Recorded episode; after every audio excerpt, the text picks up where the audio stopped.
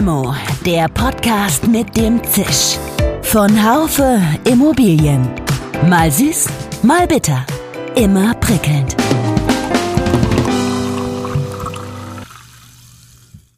Herzlich willkommen, liebe Hörerinnen und Hörer, zu einer neuen Folge von Limo, dem Podcast für die Immobilienwirtschaft. Wohnungsbau, Hindernisse und Chancen ist unser Thema heute. Unser, damit sind die Teilnehmerinnen und Teilnehmer am sogenannten Brandenburger Hofgespräch gemeint. Das Format hat in der Wohnungswirtschaft eine jahrzehntelange Tradition.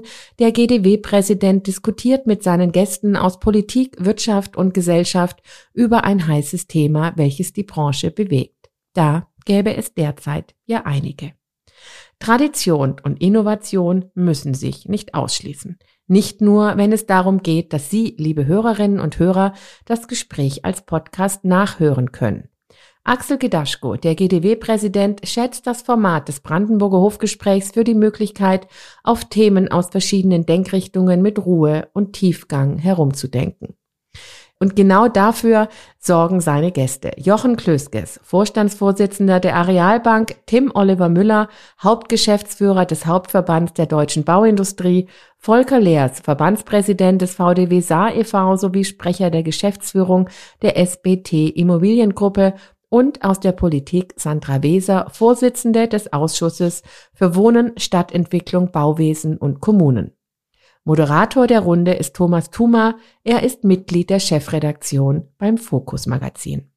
Heute hören Sie Teil 1 des Brandenburger Hofgesprächs ungefiltert und ungekürzt. Die Gesprächsrunde ist in diesem Teil vor allem bei den Hindernissen, was den Wohnungsbau betrifft. Steigen Sie also mit ein. Freuen Sie sich auf eine angeregte und spannende Diskussion der schlauen Köpfe, denen es durchaus gelingt, auch weit über den Tellerrand hinauszublicken. Ja, es ist richtig, wir haben multiple Krisen. Und wir haben vieles verschlafen. Nur das ist meine Kritik an der bundespolitischen Führung. Wir verfügen über die Möglichkeiten, Lagebeurteilungen durchzuführen, Lagebewertungen durchzuführen. Ich weiß nicht, warum die Politik diese Instrumente nicht nutzt. Thema Ukraine-Krise. Seit 2014 wussten wir, was auf uns zukommt. Wir wussten das. Ich bin Iris Jachertz, Chefredakteurin des Magazins DW Die Wohnungswirtschaft und ich wünsche Ihnen an dieser Stelle gute Unterhaltung. Diese Podcast-Folge wird Ihnen präsentiert von der Arealbank, ein führender Anbieter von internationalen Finanzierungen, Softwareprodukten, digitalen Lösungen sowie Zahlungsverkehrsanwendungen in der Immobilienbranche. Einen schönen guten Tag wünsche ich Ihnen allen. Mein Name ist äh, Thomas Thummer. Ich bin Mitglied der Chefredaktion beim Fokus Magazin und darf durch dieses Brandenburger Hofgespräch führen heute mit fünf hochkarätigen Gästen, die ich Ihnen gleich vorstellen werde. Ich würde nur gern eine kurze Vorbemerkung aus eigener Anschauung noch machen. Es gab dieses Jahr meine, meines Erachtens nach kein anderes innenpolitisches Thema, das unsere eigenen Leserinnen und Leser dermaßen elektrisiert hat wie die Wohnungsproblematik, die auch hier ja unser Thema sein wird unter dem Titel Wohnungsneubau, Hindernisse und Chancen für 2024. All unsere Titelgeschichten, und ich bin auch gleich mit unserer Eigenwerbung durch, rund ums Bauen und Wohnen, das waren Bestseller. Äh, der Aufklärungsbedarf scheint gewaltig zu sein im Land. Die Not ist auch groß geworden. Aber hier wollen wir ja auch Auswege suchen und Lösungen. Im ersten Teil wird es deshalb eher um den Status quo gehen und die Fehler, die gemacht wurden. Im zweiten dann eher um die Zukunft, den Ausblick, auch die Empfehlungen, die Sie alle geben hier in diesem Quintett, das ich Ihnen jetzt vorstellen darf. Hier mal in umgekehrter alphabetischer Reihenfolge. Da fangen wir zunächst mal mit Frau Weser an. Sandra Weser, Betriebswirtin seit 2017, Bundestagsmitglied für die FDP und in dieser Funktion auch Vorsitzende des Bundestagsausschusses für Wohnen, Stadtentwicklung, Bauwesen und Kommunen. Ich habe es fast auswendig hier gesagt. Als Spitzenkandidatin der FDP Rheinland-Pfalz geht sie nächstes Jahr außerdem in die Europawahl. Auch die wird für uns hier nicht ganz unwichtig sein, denn auch in Brüssel nimmt ja vieles an Regulatorik ihren Anfang. Dann haben wir Tim Oliver Müller. Er ist Hauptgeschäftsführer des Hauptverbandes des deutschen, der deutschen Bauindustrie. Dort vertritt er rund 2000 Unternehmen, überwiegend aus dem Mittelstand. Seiner Branche geht's bislang eigentlich gut, wenn man mal das Segment Wohnungsbau außen vor lässt. Äh, deshalb richtet auch er mit wachsender Frequenz, habe ich vorher gelesen, Appelle an Kanzlerin und Bauministerin. Der dritte, den ich begrüßen darf, ist Volker Leers, Verbandspräsident des VDW Saar und zugleich Sprecher der Geschäftsführung der SBD Immobiliengruppe. Ein echter Praktiker, nicht nur verbandstechnisch versiert, sondern auch was das Geschäft im benachbarten Ausland angeht bei Ihnen. Und wir haben ebenfalls oder ebenfalls ganz herzlich begrüßen darf ich Jochen Klöskes. Er ist Vorstandsvorsitzender der Arealbank, die sich selbst völlig zu Recht als Hausbank der hiesigen Wohnungswirtschaft sieht. Herr Klöskes ist seit gut zwei Jahren Chef der in Wiesbaden ansässigen Areal und begleitet sie gerade mit ruhiger Hand auch durch den Abschied von der Börse, den das Haus durch einen Eigentümerwechsel aktuell erfährt. Und last not least Axel Gedaschko, Präsident des Bundesverbandes Deutscher Wohnungs- und Immobilienunternehmen. Der GDW repräsentiert als Spitzenverband der hiesigen Wohnungswirtschaft über sechs Millionen Wohnungen im Land. Ich habe auch schon mal gehört, acht Millionen. Nachher noch klären, wo, die zwei geblieben sind.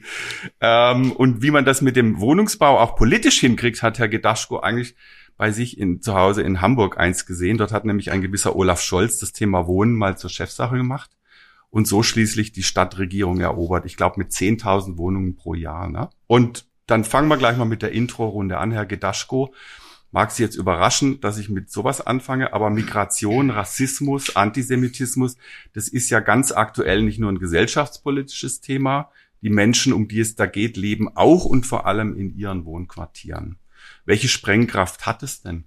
Es hat eine gewaltige Sprengkraft. Ähm, wir gehen einfach nochmal drei, vier Jahre zurück, noch vor Corona. Da haben wir eine Untersuchung gemacht in ja, fast allen großen Wohnquartieren Deutschlands.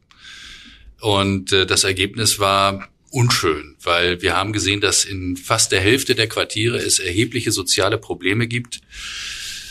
Äh, es sind Untersuchungsergebnisse, unsere Unternehmen machen vielfach Quartiersmanagement und ähm, es gab nicht wenige Fälle, wo diejenigen, die in diese Quartiere gehen, hinterher psychologische Betreuung brauchten, weil das, was sie dort erfahren, sie in ihren Grundfesten erschüttert. Und es gab Häuser, wo sie sich nicht mehr reintrauten. Das war damals schon so.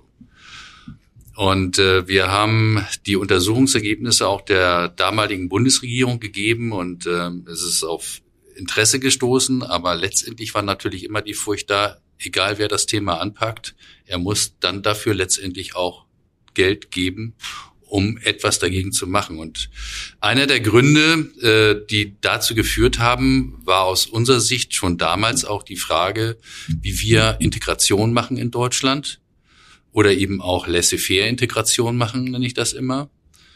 Ähm, vielfach auch Kommunen, die in einer Haushaltsnotlage sind, die gar nicht das Geld hätten, etwas zu machen, wo man den Kommunen letztendlich dann somit das Thema einfach belässt. Und jetzt Gehen wir zur heutigen Situation, ähm, wo wir alle erlebt haben, auch gerade hier in Berlin, äh, wo die Ermordung von Zivilisten auf der Straße gefeiert wurde, die Ermordung von Juden und wo die Ex äh, das Existenzrecht des Staates Israel negiert wurde. Ähm, das sind zwei Themen. Wenn das zusammenkommt, ist das komplett ungut. Und von daher ähm, haben wir auch gesagt, äh, wir haben sozusagen vom Berufswegen äh, die Pflicht, aber auch ein bisschen die Möglichkeit, etwas dagegen zu tun, ein klares Statement abzuliefern, das ist das eine.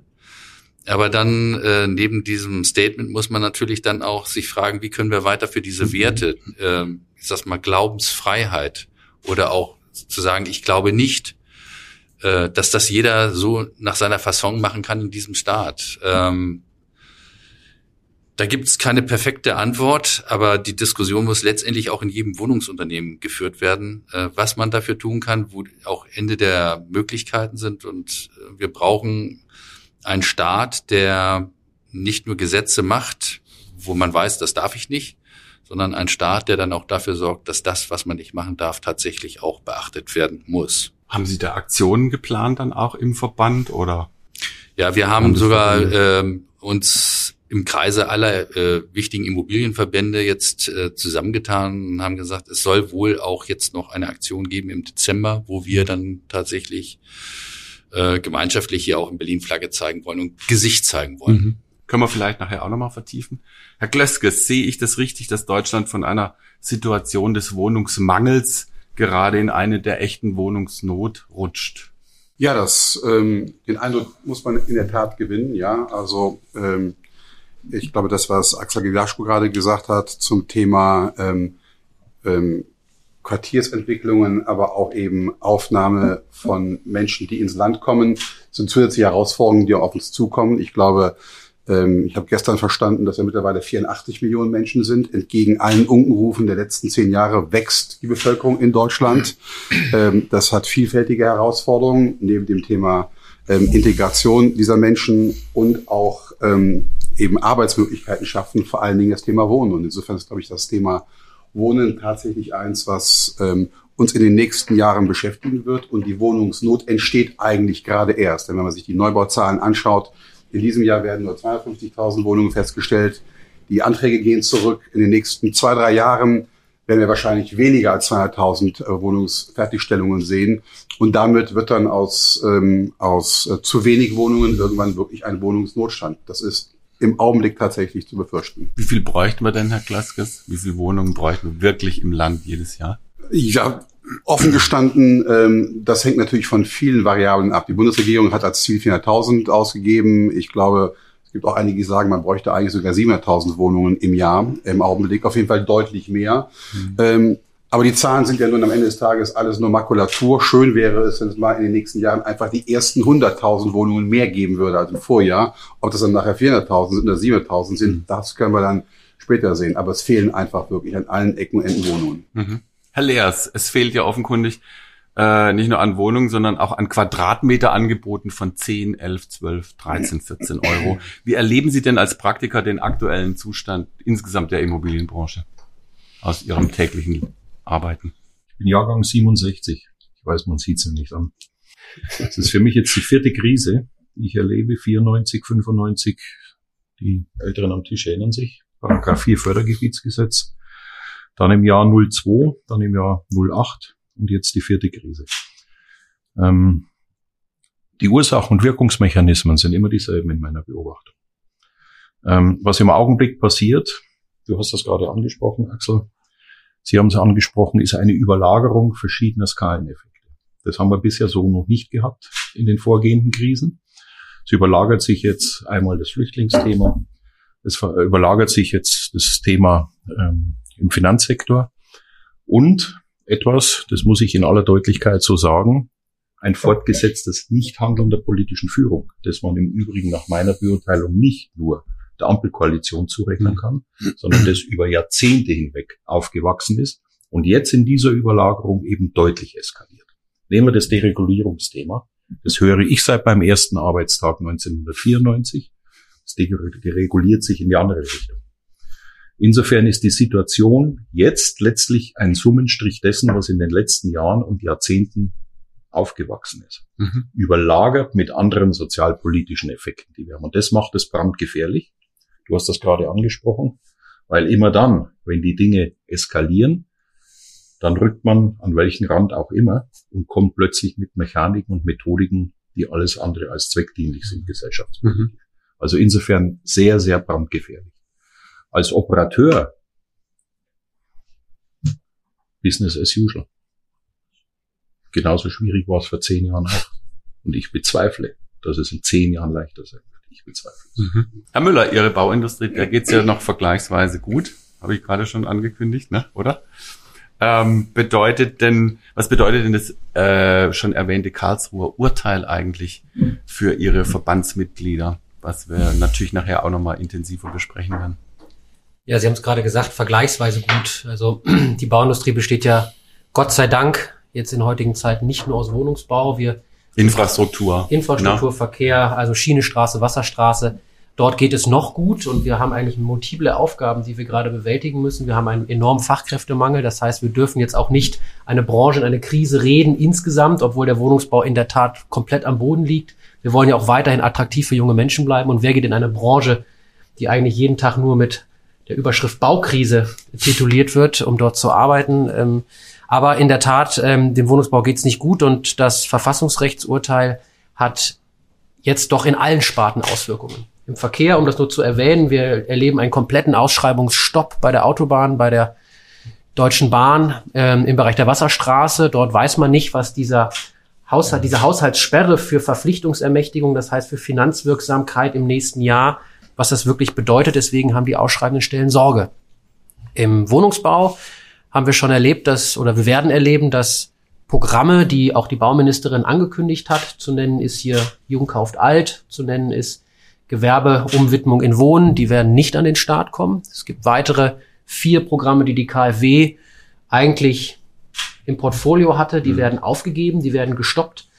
Was uns aber wirklich beunruhigt ist, dass die Chance wirklich kurzfristig und die ganze Branche redet ja immer von dieser temporären Unterstützung des Staates, dass die mit diesem Verfassungsrechtsurteil und mit diesem Haushaltsgap, der in dem im nächsten Jahr ja etwa 20 Milliarden Euro betragen wird, die Chance auf weitere Unterstützung für den Wohnungsbau einfach immer kleiner wird. Und das betrifft am Ende die Branche selbst, ähm, für uns, für das Personal. Wir müssen gucken, ob wir die Menschen halten können. Wir wollen alle halten, das tun die Unternehmen auch bisher, aber nur solange sie noch Aufträge haben dann wird das, wenn wir das nicht könnten, am Ende auch ein volkswirtschaftliches Problem, denn mit einem Bruttoinlandsproduktanteil von etwa 12 Prozent sind wir stabilitätsrelevant. In Corona waren wir Konjunkturstütze, weil wir als einer der wenigen Branchen durcharbeiten konnten und am Ende wird das alles zu einem sozialen Thema. Wir haben eben die Entwicklung in Quartieren schon kurz gestriffen. Aber wenn die Menschen hier im Prenzlauer Berg zu 150 oder 200 vor einer Wohnung stehen, weil sie dringend Wohnraum benötigen, kann sich jeder ausmalen, was das am Ende für soziale Spannungen mit sich bringen kann, gerade für diejenigen, die ohnehin wenig Geld im Portemonnaie haben. Frau Beser, Sie sind ja als Bauausschussvorsitzende die Sparingspartnerin der Ministerin Geiwitz. Was kann denn von all seinen Ausgabenversprechen der Bund jetzt nach dem Verfassungsgerichtsurteil überhaupt noch einhalten?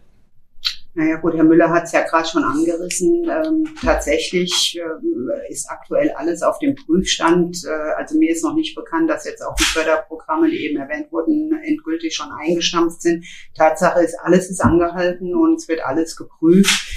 Aber natürlich sieht man schon äh, auch die Notwendigkeit, dass gerade im Baubereich was passieren muss. Eins ist klar, die etwas über 18 Milliarden für sozialen Wohnungsbau, die sind ja verstetigt, weil sie festgeschrieben sind bis 2027, äh, weil da gibt es schon die Bund-Länder-Vereinbarungen. Das ist, glaube ich, ähm, beruhigend, weil es ist auch äh, mit der oder es ist der größte Topf, den wir, den wir zur Verfügung stellen.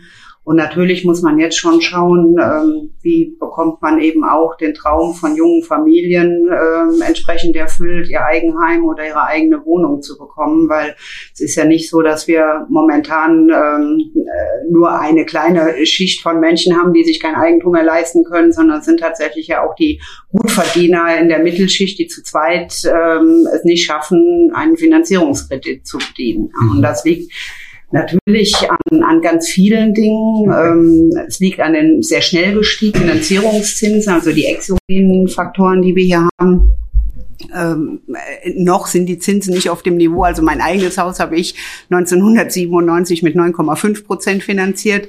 Es waren aber, waren aber tatsächlich auch nicht die gleichen Preise. Das muss man fairerweise dazu sagen. Und äh, eben, dass so schnell auch die Zinsen gestiegen sind, macht gerade, ähm, ja, es bringt eine gewisse Unschärfe rein. Ja, wir haben äh, natürlich auch, was jetzt so die hausgemachten Probleme sind, wir haben sehr, sehr stark angestiegene Qualitätsfaktoren, die es Bauen teuer machen ich sage einfach nur mal die Stichwörter Brandschutz, ähm, Schallschutz, äh, Effizienzfaktoren, äh, die eine Rolle spielen und uns entsprechend teuer machen. Aber wir haben natürlich auch, Sie hatten eben gefragt, was ist denn in den letzten Jahren verschlafen worden? Äh, wir haben natürlich auch äh, gerade im Digitalisierungsbereich viele, viele Jahre, weil ich würde mal sagen grob zwei Jahrzehnte geschlafen. Ja, und äh, viele Länder sind in der Zwischenzeit an uns vorbeigezogen, weil hätten wir heute schon digitalisierte Prozesse, auch im Baubereich, wären wir nicht nur schneller, sondern wir wären auch kostengünstiger unterwegs. Das muss man schon sagen. Und ist die Politik nicht an allem schuld? Ja, das will ja auch keiner Immer. Wo die falsch abgebogen ist, werden wir sicher gleich noch ja. thematisieren.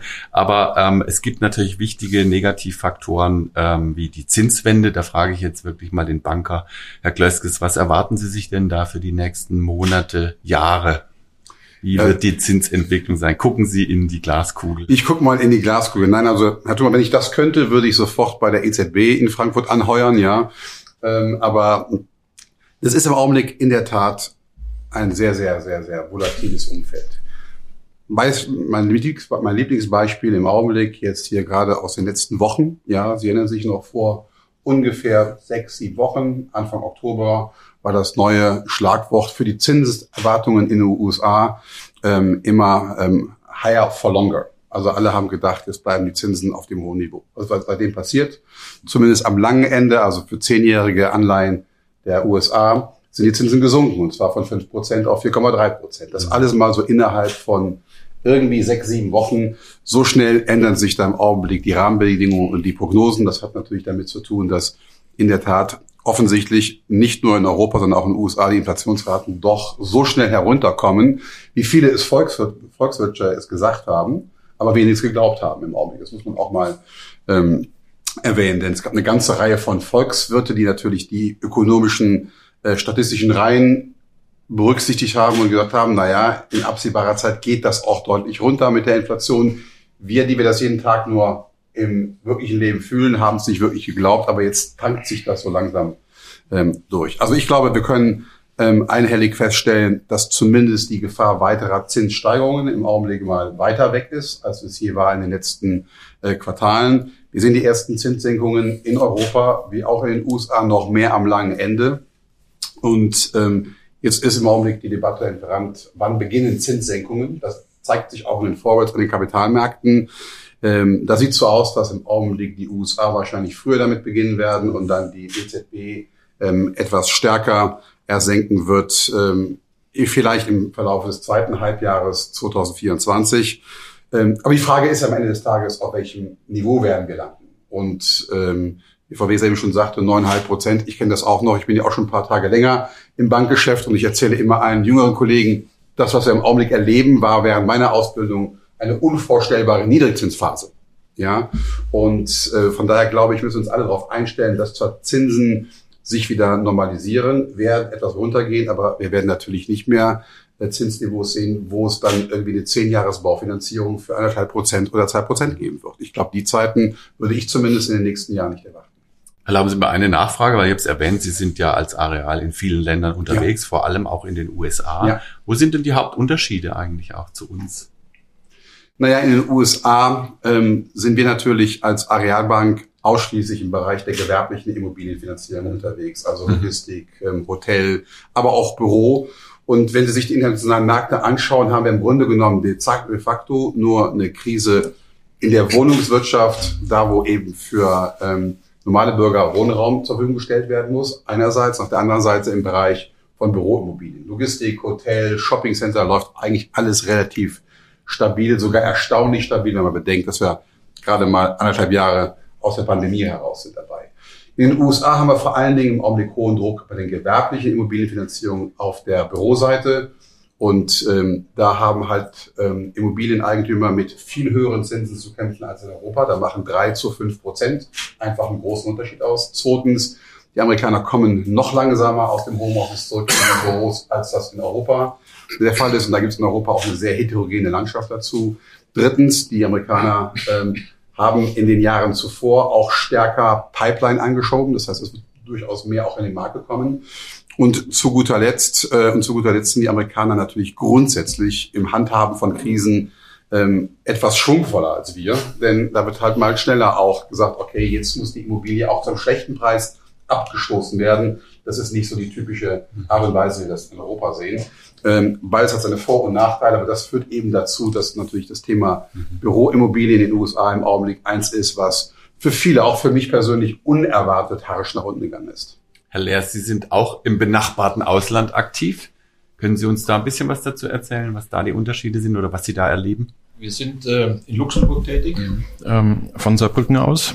Und ähm, das Bild dort ist sehr, sehr interessant weil es ein nachgelagertes Bild dessen ist, was wir in Deutschland seit vielen Jahren erleben.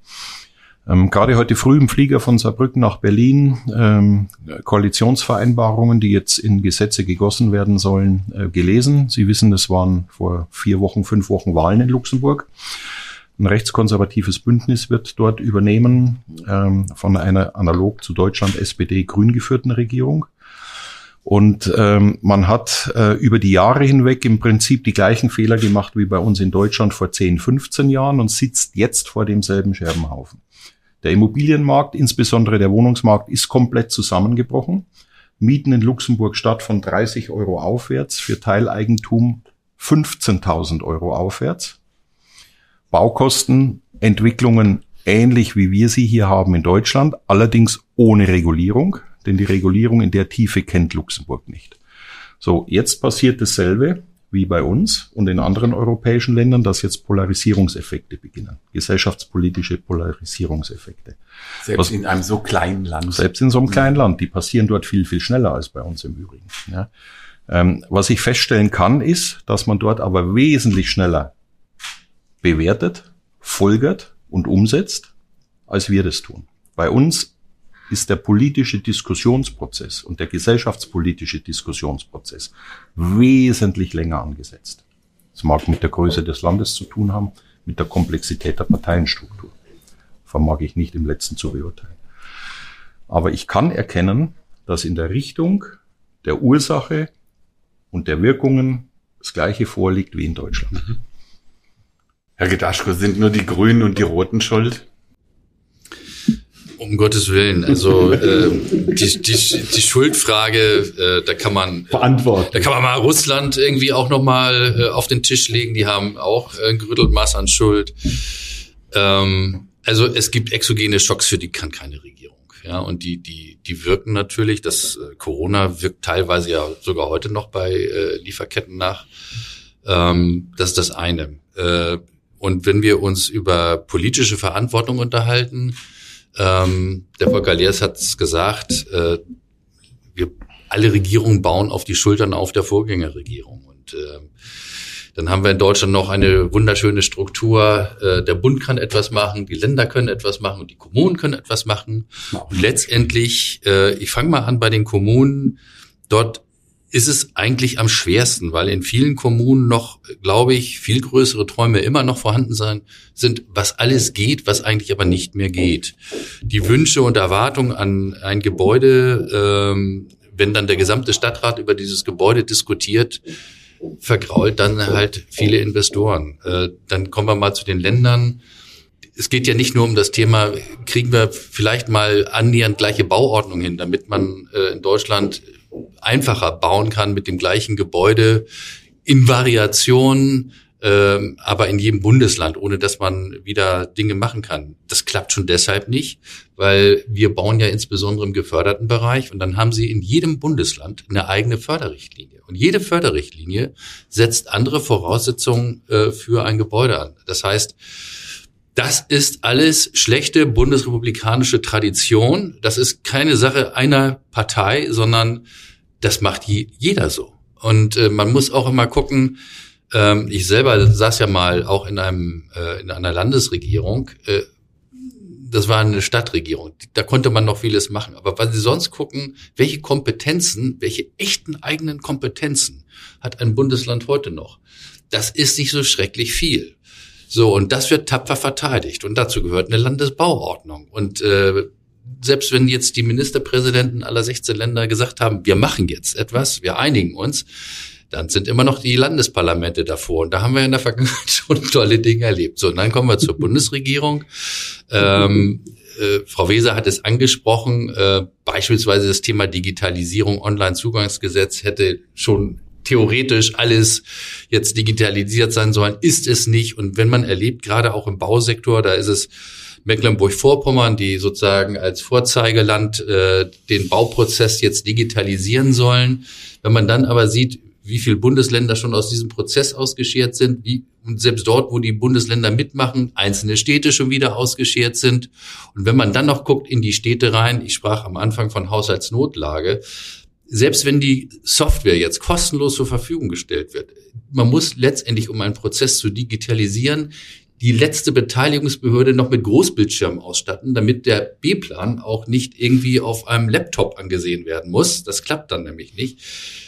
Es ist, also wenn man das alles anguckt, äh, möchte man eigentlich im Moment nicht Verantwortungsträger sein, aber wir müssen es trotzdem schaffen. Andere mhm. Länder haben es auch geschafft. Bloß wir haben uns einfach zu viel Zeit gelassen. Das ist der Punkt. Und dann wenn man es nochmal äh, politisch bewertet, äh, hatten wir eine Regierung, die gestartet ist zu, ich sag's mal, relativ guten Zeiten mit großen Ambitionen, die wir auch richtig fanden. Äh, und es war auch Geld da, um das zu unterstützen, was man wollte. Das alles hat sich radikal geändert. Wir müssen äh, investieren in Resilienz unseres Staates. Ähm, wir müssen in alles eigentlich investieren, viel mehr. Und das Geld ist so nicht mehr da. Und das bedeutet, und darüber müssen wir uns jetzt unterhalten, was ist absolut prioritär und was von dem, was wir so nicht mehr machen können, können wir vielleicht etwas anders machen und mit weniger finanzieller Unterstützung. Und diese Diskussion muss jetzt geführt werden. Und wenn man erlebt, auch äh, wir hatten ja jüngst den Tag der Wohnungswirtschaft, die Diskussion der vier ähm, Fraktionsvorsitzenden dann macht das wenig Hoffnung, dass die Einigkeit über Parteigrenzen hinweg erreicht wird. Und ich habe bei diesem Tag der Wohnungswirtschaft eines angemahnt. Das ist, was wir jetzt eigentlich bräuchten, ist Großmut. Jetzt kein klein, klein. Wir bräuchten Großmut. Die Bevölkerung, glaube ich, sehnt sich danach. Wir sind in einer mentalen Verfassung in dieser Republik, die ist ungesund. Das sehen wir auch an Wahlergebnissen und an Prognosen.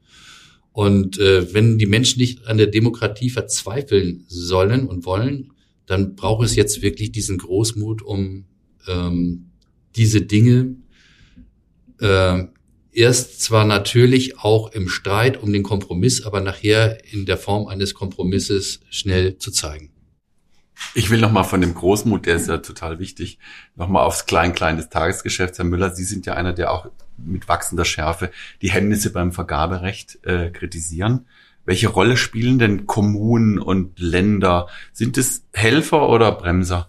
Wenn man, mich, wenn man sich mal vorstellt, dass ein Land wie Sachsen oder Sachsen-Anhalt ähm, etwa ja so um die 40 bauaufsichtsrechtliche Behördenstrukturen haben, teilweise mit fünf bis sieben, acht unterschiedlichen Softwareprogrammen, dann kann man sich vorstellen, dass da eigentlich eine Linie nicht wirklich vorgegeben ist. Und das macht uns das Leben am Ende so schwer. Das sind die eben schon angesprochenen 16 Landesbauordnungen, dann aber wie gesagt in jedem Bundesland nochmal unglaublich zerklüftet und zerfleddert.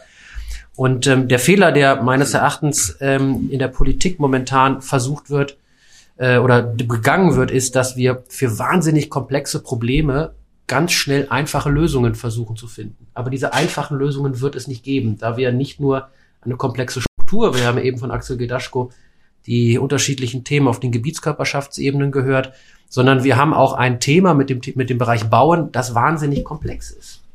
Und ähm, im Grunde genommen kann Bauen nur, versuch, nur, nur gelingen, wenn vieles zusammengedacht wird. Und jetzt komme ich zu dem Thema Vergaberecht, denn auch das Vergaberecht ist ein, ist ein Recht, das es eigentlich grundsätzlich unmöglich macht, vier verschiedene Aspekte des Bauens zusammenzudenken. Wir haben erstmal die Planung vom Bau getrennt. Es gibt meines Erachtens keine Industrie auf der Welt, bei der Design von Bild getrennt ist. Apple würde niemals auf die Idee kommen, einen Plan von Huawei umzusetzen. Genauso würde auch VW nie ein Auto von ja, Mercedes bauen wollen, weil die sagen, das Produktdesign ist das Kernelement unseres Wettbewerbs-Know-hows und wenn wir dann noch ein gutes Lean-Management in der Produktion da hinten anschließen, haben wir ein effizientes Produkt mit einer effizienten Kostenstruktur, mit einem guten Ressourceneinsatz.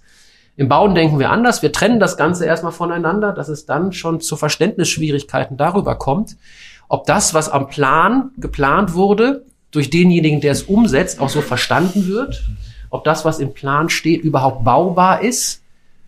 Und wenn wir an den Punkten schon nicht zusammenkommen, dann ist es eigentlich für die Bauindustrie ganz gut. Dann schreiben wir nämlich den berühmten Nachtrag und verdienen darüber Geld.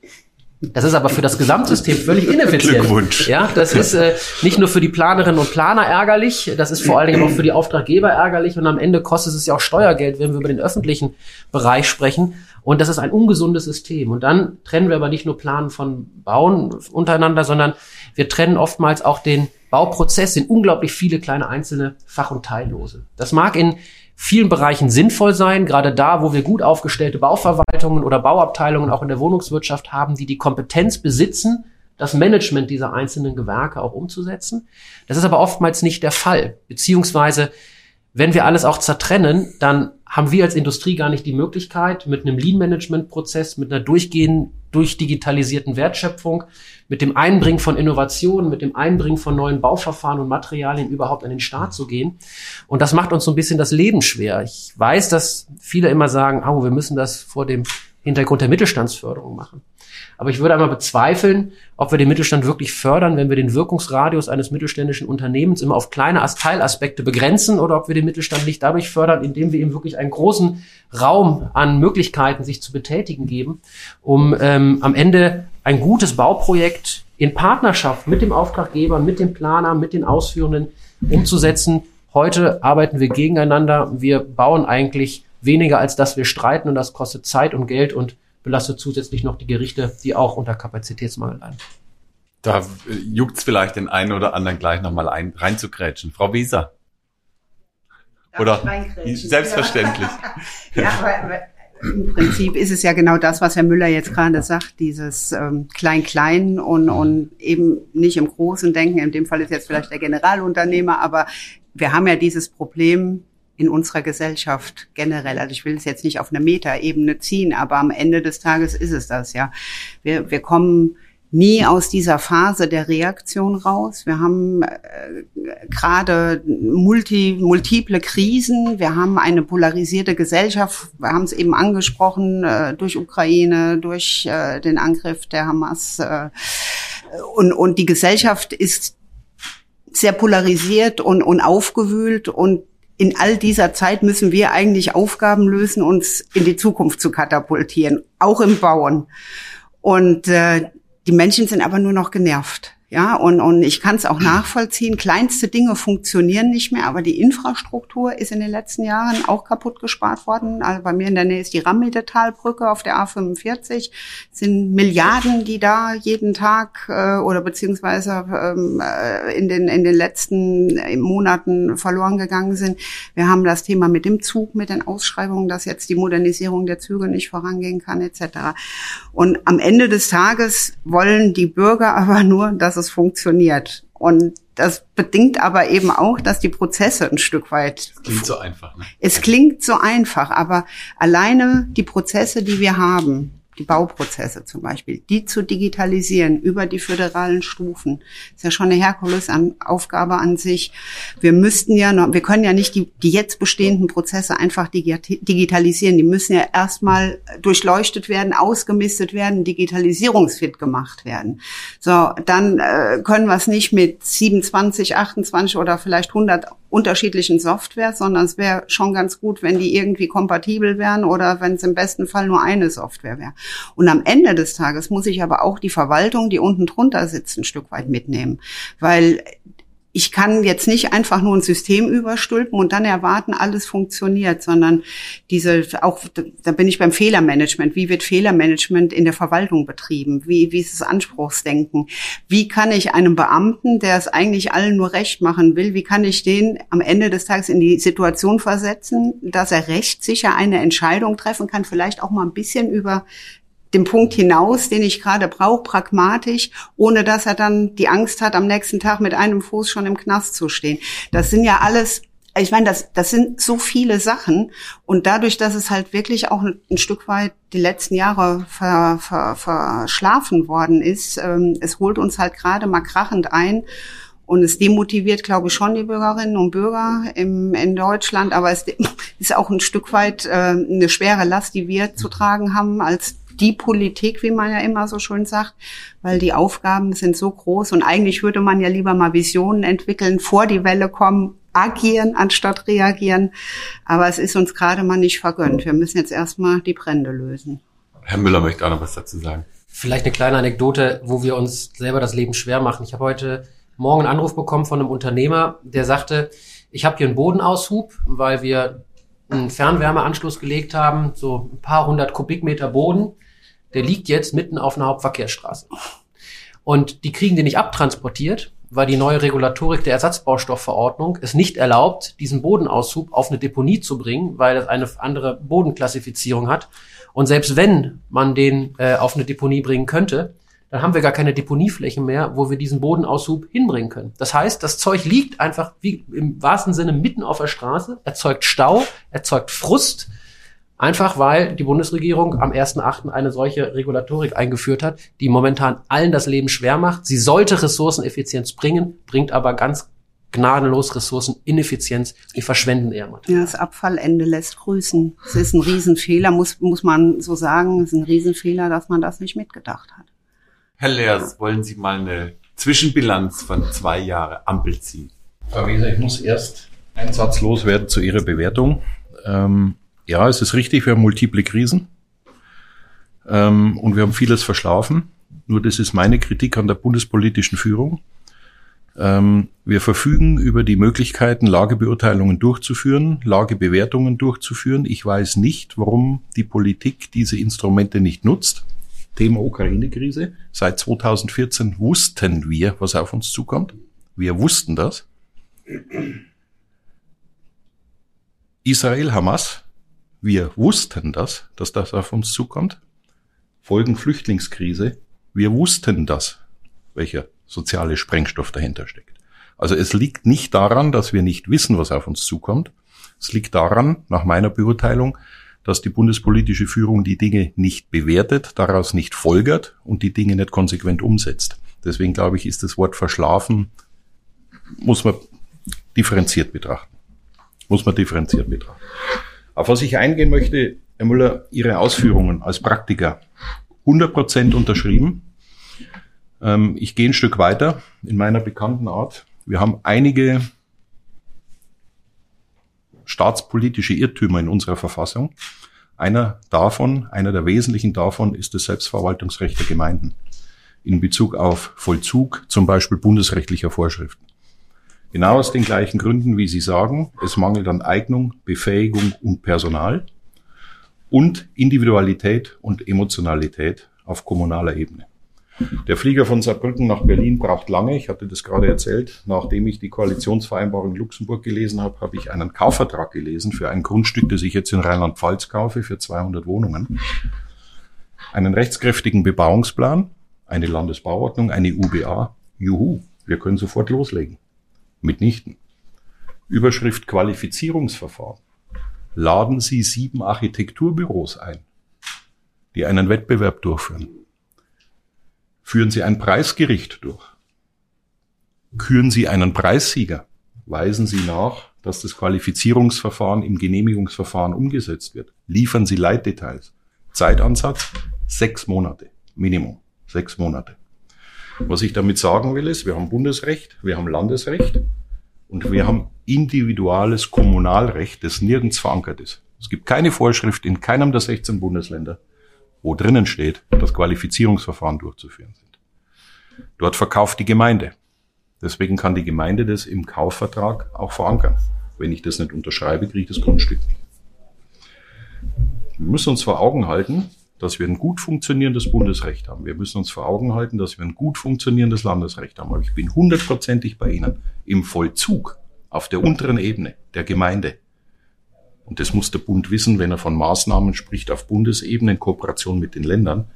Dort unten finden die Hindernisse statt und die Hürden. Sie haben es gerade angesprochen. Unterschiedliche UBAs. Du meinst gerade, du bist in unterschiedlichen Nationalitäten unterwegs. Anforderungen. Gleichen Rechts. Differenzierte Umsetzung des gleichen Rechts. Dort müssen wir unbedingt einwirken. Dort muss homogenisiert werden. Da gehört Digitalisierung dazu, völlig klar. Aber schon alleine die Umsetzung des gleichen Rechts in einem gleichen Land. Herr, Sechs Monate sind da gar nichts. Herr Gedaschgott zuckt auch schon. Ja, also wenn man jetzt über die, äh, ich will jetzt mal nicht Fehler nennen, sondern nach vorne raus Chancen sprechen will. Das vorne raus kommt im zweiten Teil. Ähm, dann, dann, dann müssen wir, dann müssen wir zurückblicken auf äh, zum Beispiel Situationen, ähm, wo ich sag's mal für mich Wahrnehmungsverweigerung stattfand. Äh, greift das aus, äh, auf, was Volker Leers gesagt hat. Ähm, wir sind gestartet mit dem Ziel, 400.000 Wohnungen zu bauen. Ich fand das schon extrem mutig, das in einen Koalitionsvertrag reinzuschreiben. Und ich glaube letztendlich, das war die erste politische Hybris und das war Olaf Scholz. Weil er, und das hatten Sie, Herr Thuma, angesprochen, als Hamburger Bürgermeister den Erfahrungshorizont mitgenommen hat, das klappt. Aber jetzt äh, sind dazwischen noch Länder und Kommunen. So, äh, das war eigentlich mit Ansage klar, dass das nicht klappt. Äh, wir haben uns gefragt, okay, ist mutig, kann man machen, äh, aber als es offenkundig wurde, dass es nicht klappt, und das haben wir vor dem letzten Gipfel in aller Deutlichkeit gesagt. Da haben wir eine Umfrage gemacht und wir haben die Investitionsentscheidung unserer Unternehmen gesehen und wussten völlig klar, das geht zurück. Und die Regierung hat sich, also Olaf Scholz hat sich hingestellt und sagt, und das ist für mich genau der Punkt, ah, wissen Sie, äh, Wirtschaft ist äh, auch so ein Stück weit gute Laune und äh, ist ein Stück weit Optimismus, den man braucht. Das stimmt. Aber eine Investitionsentscheidung von Unternehmen macht sich nicht am Optimismus fest. Und die stand fest. Und das nicht wahrzunehmen, das ist schlicht und ergreifend ein politischer Stockfehler. Und der setzte sich dann in der Zeit danach fort, äh, wo äh, genau in diesem Punkt, über den wir sprechen, für mich die größte Wahrnehmungsverweigerung der Republik stattgefunden mhm. hat, obwohl es mit Händen greifbar war, dass da etwas passiert, dass da etwas Großes, Negatives auf uns zukommt.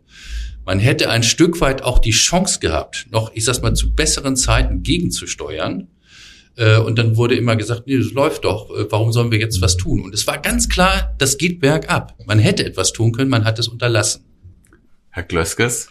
So mein Fazit ist jetzt bisher, dass wir uns doch hier in unserem kleinen Gesprächskollektiv irgendwie darauf verständigt haben, dass Bauen in Deutschland offensichtlich etwas total kompliziertes ist.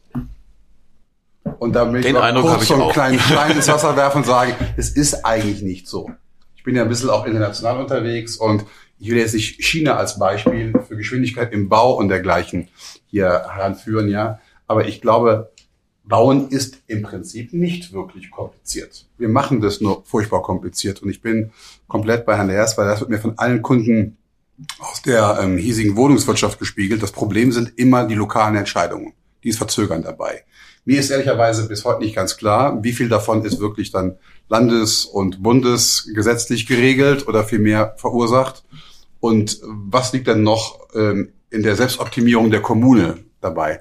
Und die Frage, die ich mir immer stelle, ähm, und die würde ich mal gerne in die Runde eigentlich stellen, ja, warum ist das eigentlich so? Weil wenn wir Wohnungsnot haben, findet die ja kommunal statt. Ja, das ist, eine, das ist ein echtes kommunales Problem, dass Wohnungen fehlen. In einer Gemeinde, in einem Dorf, in einer Stadt. So, und ich stelle mir immer die Frage, wer übernimmt da eigentlich lokal die Verantwortung für? Und wie kann es sein, dass Beamte im Grunde genommen dann Prozesse teilweise auch willkürlich dermaßen verzögern können, dass dieser Wohnungsnot eben dann nicht äh, man gerecht werden kann durch entsprechende Neubauten. Ich habe das, by the way, an meinem eigenen Beispiel meiner Bank in äh, Wiesbaden erfahren, wo wir eben auch mitten in der Innenstadt sind und ähm, natürlich jetzt auch wegen Homework etwas weniger Flächenbedarf haben. Und in der Innenstadt, wo wir sind, ist Kurgebiet, Wohnungen drumherum, also relativ gute Wohnlage. Aber ich habe es bis heute nicht geschafft, von der Stadt Wiesbaden eine Genehmigung zu bekommen, meine Büros, die ich dort habe, umzuwidmen in Wohnen. Ja, und wir wollten da auch nicht irgendwie als die Spekulanten unterwegs sein, sondern wollten eigentlich Wohnungen bauen, vermieten und die Mieteinnahmen gehen in den äh, Pensionsfonds für die Arealbank-Mitarbeiter rein. Eigentlich ein vernünftiges Vorhaben. Zwei Jahre lang keine Chance, irgendwas genehmigt zu bekommen. Und das ist wirklich die Frage, die ich mir stelle. Frau Beser, wollen Sie gleich loslegen? Ja, also ich sag mal, ich, äh, Sie kennen das Problem. ich sitze selber im Stadtrat, ja, und was ich halt feststelle, ist, dass äh, sehr viel Partikularinteressen unterwegs sind, ja, Mhm. und äh, jeder versucht halt, da sein Lobbying zu betreiben. Äh, wenn sie einen starken Bürgermeister haben, dann setzt er sich darüber hinweg und schafft es dann auch, äh, Projekte auf den Weg zu bringen. Und, und wenn sie äh, einen schwachen Bürgermeister haben, dann äh, läuft es halt in die andere Richtung. Und ich meine, wir kennen das alle. Äh, ich führe sehr viele Gespräche auch mit Bürgerinitiativen, die ähm, dann auch wiederum ihre Interessen vertreten. Und ich glaube, das ist so, ein, so eine ja, ungun, ungute Befruchtung. Das dreht sich, also es dreht sich halt sehr lange im Kreis und es braucht manchmal sehr lange, bis der Gortsche Knoten dann durchschlagen wird oder auch nicht. Herr Gedaschko. Die Frage, die Herr Klöskes aufgeworfen hat, diese Die Übernahme die von, von Verantwortung. Warum wird die Verantwortung nicht wahrgenommen? Fragt man sich ja in der Tat. Und eigentlich, wenn jeder ein Stück weit Verantwortung übernehme, wäre das Problem gelöst, theoretisch. Aber in der Praxis ist es dann leider häufig so, dass gesagt wird, Jannemann, geh du voran und ich schnall beim anderen mal den Gürtel ein bisschen enger. Ähm, ich, ich will jetzt hier kein Bürgermeister-Bashing machen, aber wenn, wenn ein Bürgermeister sagt, warum soll ich denn jetzt hier überhaupt noch Gebiete ausweisen? Erstens, äh, ich will wiedergewählt werden, ich kriege hier nur Stress äh, mit einer Bürgerinitiative, also lasse ich das mal schön. Und selbst wenn er sagt, gut, das äh, ist okay, aber ähm, so, dann kommen Kinder, dann brauche ich neue Kindergärten, äh, ich muss neue Schulen bauen, äh, das, das will ich alles nicht. Also diese Infrastrukturfolgekosten, Das nennt man, das nennt man glaube ich, regieren, ne? ja, Oder? und äh, in, in, in, in dem Moment, in dem Moment äh, verzagt man dann einfach vor dem, was eine normale Stadtentwicklung ist. Und das ist höchst bedenklich. Aber das haben wir in Deutschland äh, in Serie. Also wenn wir uns die Situation angucken, dass lange Zeit rund um Stuttgart auch viele Gemeinden sich verweigert haben einer äh, Weiterentwicklung, dass es äh, zwischen München und dem Umland lange Zeit äh, ja gerade in der Frage kein Gesprächsfaden gab. Ähm, auch um Frankfurt rum hatten wir ähnliche Situationen. Also das ist einfach ja schlicht und ergreifend Verweigerung von Verantwortung. Herr Müller. Ich glaube, Kommune, da bewegen wir uns ja immer in so einem bisschen so einem Bermuda-Dreieck. Ne? Einerseits zwischen dem Wunsch nach kommunaler Selbstverwaltung ähm, kommt ja auch so ein bisschen daher, dass man sagt, ähm, wir können die Lebensrealität der Bürgerinnen und Bürger und Entscheidungen, die diese beeinflussen, am besten vor Ort beeinflussen. Wir haben ganz zu Beginn über das Thema Quartiersentwicklung gesprochen. Es ist natürlich wahrscheinlich keine kluge Idee, äh, bundespolitisch festzulegen, wie Quartiere in jedem Bereich unserer Republik auszusehen haben. Aber die prallt dann immer natürlich auf eine auf eine Ecke dieses Dreiecks auf eine Führungspersönlichkeit, Herr Lehr, Sie haben es gesagt, die möchte man erstmal finden, die muss man finden. Es ist oftmals auch ein ehrenamtliches Amt, Bürgermeister zu sein. Nicht viele haben hauptamtliche Bürgermeister, das finden wir eher in größeren Städten. Und diese Bürgermeister sind auf den dritten Teil dieses Dreiecks angewiesen, dass sie auch eine Verwaltung haben, die die Mut an den Tag legt, ähm, die sie oftmals nicht haben, einfach aus dem Grund, dass ähm, sie immer mit der Sorge umherkommen, zu sagen, wenn ich eine Entscheidung treffe als Verwaltungsbeamtin, als Verwaltungsbeamter und diese Entscheidung ist falsch oder der, der ähm, Bescheid, den ich ausstelle, der ist anfechtbar, dann ähm, stehe ich ja irgendwo im Zweifel auch ohne meine Pension oder was auch immer für Repressalien diese Menschen dann zu äh, befürchten haben, stehen sie dann da. Und das irgendwie aufzulösen, ähm, erscheint mir doch sehr, sehr schwierig. Ähm, das können wir in einigen Bereichen tun, in sogenannten ortsungebundenen Faktoren. Da sind wir beispielsweise wie beim Bauordnungs- und beim Auf Bauaufsichtsrecht. Ähm, und wir müssen, glaube ich, auch gerade Kommunen und, und Ländern auch sagen, dass man an, an der Stelle dieses Recht, dieses bauordnungsrechtliche, so die Verpflichtung, das ist ja ein, ein, ein Recht der Gefahrenabwehr. Ne? In Hamburg brennt es nicht anders als in München, das auch als, ein solches wahrzunehmen und nicht noch versuchen, übermäßig über diese ganzen Anforderungen auch Politik zu betreiben. Dann würde man so ein bisschen Spannung aus diesem Dreieck rausnehmen. Aber am Ende kommt es tatsächlich darauf an, dass man ähm, wirklich eine Führungspersönlichkeit hat, die auf eine Verwaltung zählen kann, die Mut hat. Und Herr Habeck hat das, glaube ich, mal ganz, äh, ganz nett bezeichnet. Und dieses, diese Art von New Management, die ist in der Verwaltung einfach noch nicht angekommen. Und die ist auch sehr, sehr schwierig auf diese Strukturen zu übertragen.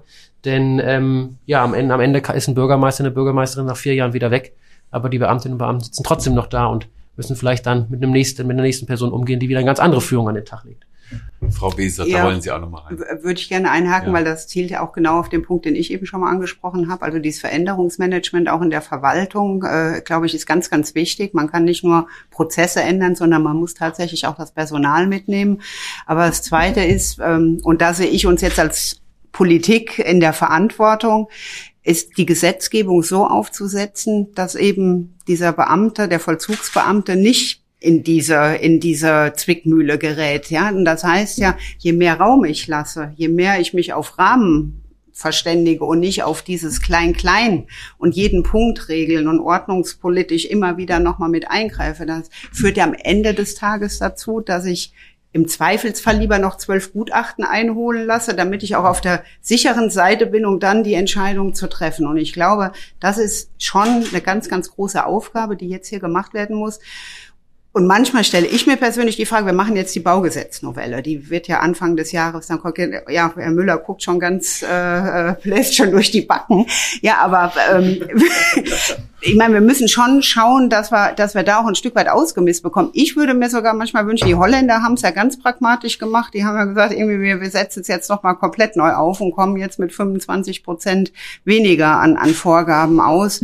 Und ähm, es wäre eigentlich wünschenswert, dass wir in die Richtung kommen, um einfach einen, einen breiteren Rahmen zu setzen, der eben Entscheidungen auch eine gewisse Möglichkeit des Abwägens gibt. Ja, und, und dann diesen Vollzugsbeamten tatsächlich in die Lage versetzt, auch eine Entscheidung zu treffen, ohne dass er sich zehnmal rückversichern muss. Und dann ist dieser nämlich auch, weil dann kann er Verantwortung übernehmen. Und wenn ein Mensch Verantwortung übernimmt, ist er auch in dem Moment wieder viel motivierter.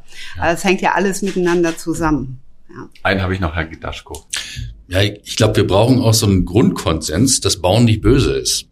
Ähm, denn wenn man innerhalb einer Verwaltung selbst, ist das mal im Bauamt, das klar hat, dann gibt es ja immer noch das Umweltamt oder das Denkmalamt ähm, und noch ein paar andere Ämter, die dann gegebenenfalls auch noch reingrätschen können. So und äh, was was deshalb wichtig ist, ähm, es gibt, wir haben bestimmte Abwägungs äh, Mechanismen in Deutschland in den Gesetzen. Und dass es einen Vorrang gibt für Wohnungsbau bei diesen Abwägungsprozessen. Jetzt kriegen wir ja vielleicht so etwas Ähnliches temporär, wenn es darum geht, äh, dann in neuen Gebieten äh, neu, neues Bauland zu machen. Das finden wir auch richtig. Äh, aber das bräuchten wir eigentlich grundsätzlich, um tatsächlich äh, auch Geschwindigkeit in diese Prozesse reinzubringen. Ansonsten was soll denn ein Beamter machen im Bauamt, wenn der äh, im Umweltamt sagt, also das geht gar nicht. So, dann eskalierst du das zum Bürgermeister, der häufig nicht entscheiden will, weil egal was er macht, äh, er kriegt Ärger von der einen oder der anderen Seite. Und da lässt man auch äh, die Menschen vor Ort ein Stück weit mit der Verantwortung allein. Und ich glaube, das ist dann Sache des Bundesgesetzgebers, hier diesen Vorrang bei den Abwägungsprozessen so zu regeln. Aber ich meine, das Problem hat man ja hier vor 100 Jahren auch schon mal gelöst in Berlin. Die Situation war ja die gleiche, ja. Und ja. Äh, was hat man gemacht? Man hat eben äh, auf diese ganzen Ausgleich oder Ausgleichsflächen etc. verzichtet und hat einfach nur gebaut, weil ich diese Notsituation hatte. Ich meine, das muss man nicht immer und permanent machen, aber wir haben, würde ich jetzt schon sagen, gerade mal eine akute Wohnungsknappheit und gerade in diesen Ballungsgebieten wie Berlin oder auch in anderen Großstädten müsste man dann auch mal fairerweise darüber nachdenken. Frau Beser hat gerade schon das Beispiel Niederlande genannt. Das gilt ja als großes Vorbild für viele, was schnelles, günstiges, serielles Bauen angeht. Sind sich da alle einig? Was meinen Sie? Ja. Ja. Ja. Aber mit der gleichen Argumentation, wie wir es jetzt eingebracht haben. Sonst wird es nicht funktionieren. Noch weitere Wortmeldungen zum Thema Niederlande. Naja, also alleine die, die Digitalisierung, dass man sehen kann, wo ist äh, das Bauland, was kann ich drauf bauen. Also äh, es geht so schnell, so einfach. Äh, die Umgebungspläne, es gibt einen einzigen Plan, äh, der weiterentwickelt wird, viel einfacher weiterentwickelt wird. Das heißt also, die, die haben es ja Entschlacken genannt, glaube ich, diesen Prozess, den sie dort gemacht haben. Die Niederländer sind sowieso äh, von äh, deutlich mehr Pragmatismus geprägt als wir. Äh, wir beklagen uns ja dann manchmal über EU-Recht. In den Niederlanden klappt das trotz EU-Recht. Und das, denke ich, dann äh, ist es einfach schlicht und ergreifend unser ähm, Anspruch, ähm, garantiert hundertprozentig zu sein. Und von diesem Anspruch müssen wir einfach ein Stück weit runterkommen. So, die, das, in den Niederlanden sich mal wirklich anzugucken, zu prüfen. Es gab mal eine Zeit lang, da fand sogar eine Diskussion statt äh, im Bauministerium äh, mit niederländischen Planern und Entwicklern. Da ist nie wieder was von gehört worden. Das ist irgendwie im Sande verlaufen. Ich glaube, so ein Prozess vor der Gesetzgebung wäre wirklich toll, um eine Inspiration zu bekommen, was trotz EU-Recht geht. Mhm. Vielleicht ein, eine Frage noch an Herrn Glöskes. Gibt es denn andere Beispiele so aus Ihrem weltweiten Blick, wo Sie sagen, da könnten wir auch was davon lernen? Ja, ob dieser weltweite Blick dann tatsächlich hilft, unsere Probleme hier zu lösen, weiß ich gar nicht. Aber ich will mal zwei Beispiele nennen. Also ich habe einen Kunden aus Hamburg, äh, der baut seit einigen Jahren ähm, wohnwirtschaftlich im größten Stil Wohnungen in Polen. Und ähm, Polen ist jetzt nicht der klassische Mietmarkt, da wird normalerweise mehr Eigentum äh, dann ähm, als Nutzungsart genutzt für, für Wohnen. Aber ähm, die machen das sehr erfolgreich und können dort eben für 2.500 Euro den Quadratmeter nach wie vor bauen, was nicht nur was mit günstigeren Handwerkern zu tun hat, sondern auch mit schnellen Verfahren, guter Planbarkeit ähm, und bei weitem nicht so hohen Standards, die natürlich auch an den Bau gestellt werden. Und trotzdem werden diese Wohnungen ähm, gut vermietet für 12, 13 Euro den Quadratmeter. Und das ist ein Geschäftsmodell, was da beweist, es geht innerhalb von Europa auch anders. Und das zweite Beispiel, was ich habe, habe vor kurzem ähm, einen mittelständischen Bauunternehmer aus Hamburg getroffen, der aber schon ein bisschen größer ist. Ähm, den habe ich lustigerweise hier in Berlin getroffen sogar. Und der sagte mir, na ja, schau mal, ich habe hier in Berlin jetzt seriell mal Wohnungsbau gemacht für zweieinhalbtausend Euro im Quadratmeter. Das geht schon, wenn alle mal zusammen an, anpacken, es planbar wird, schnell umgesetzt wird, man standardisierter baut und ähm, hat er jetzt mal umgesetzt. Also es geht auch hier, wenn, glaube ich, irgendwie alle ähm, anpacken und neue Wege gehen. Ich glaube, wir müssen tatsächlich viele neue Wege gehen. Sind noch ein paar neue Wege, äh, die wir jetzt kurz diskutieren können, weil wir sind ja schon in der Zielgerade unseres ersten Teils. Ich nehme mal das serielle Da geht Bauen das auf, da gucke ich äh, Müller an. Da haben wir ja beide, glaube ich, eine super Vorlage jetzt gemacht.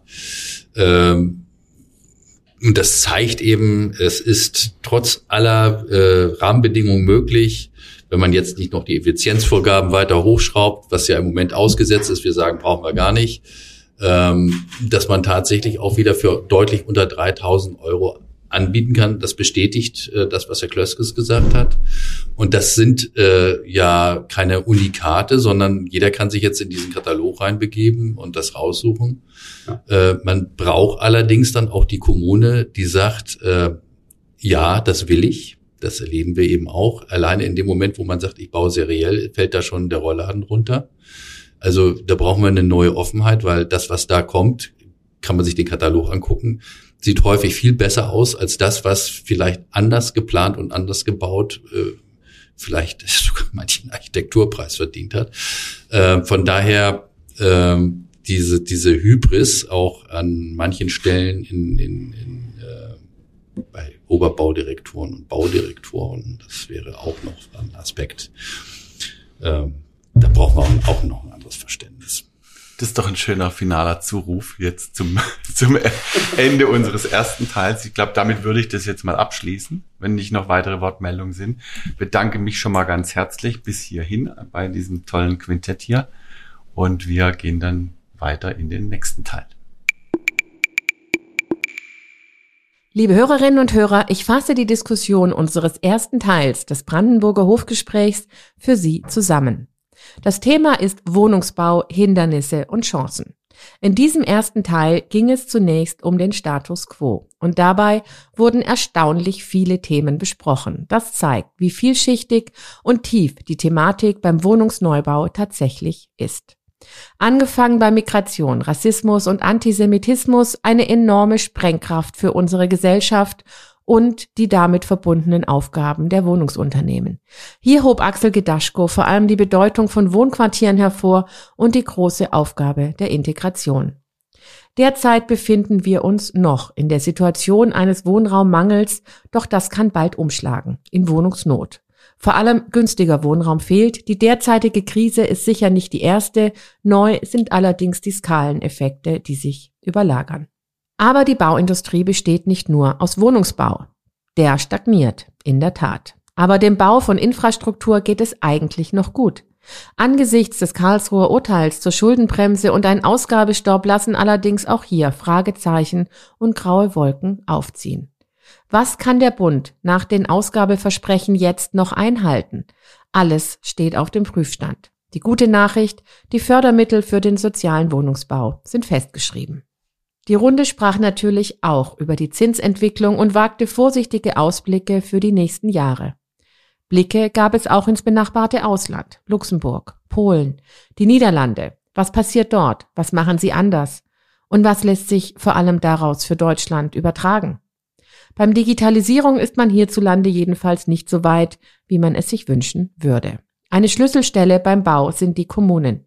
Wie viel Verantwortung wollen oder müssen sie hier künftig übernehmen? Gewünscht wird eine neue Offenheit der Kommunen. Die sei nötig, um zum Beispiel serielles oder modulares und damit kostengünstiges Bauen voranzutreiben. Politisch sei es schwierig, aus der, aus der Phase der Reaktion herauszukommen. Die Gesellschaft ist polarisiert. In diesen aufgeladenen Zeiten muss aber in die Zukunft investiert werden. Keine leichte Aufgabe, dazu der hemmende Bürokratismus. Ist Bauen wirklich so kompliziert? Jochen Glöskes findet nein. Wir machen es nur kompliziert. Wie es weitergeht und vor allem welche Lösungsvorschläge die Runde diskutiert, hören Sie in unserem zweiten Teil des Brandenburger Hofgesprächs. Vielen Dank an Sie, liebe Hörerinnen und Hörer, dass Sie dabei waren und freuen Sie sich auf die nächste Limo mit der Fortsetzung. Unter www.podcast.haufe.de slash Immobilien gibt es alle unsere Podcasts nochmal zum Nachhören. Bis nächste Woche, Ihre Iris Jachertz. Schön, dass Sie dabei waren. Bis zur nächsten Folge von Limo, dem Podcast mit dem Zisch von Haufe Immobilien. Um keine Folge zu verpassen, abonnieren Sie doch einfach den Podcast in Ihrer Podcast-App.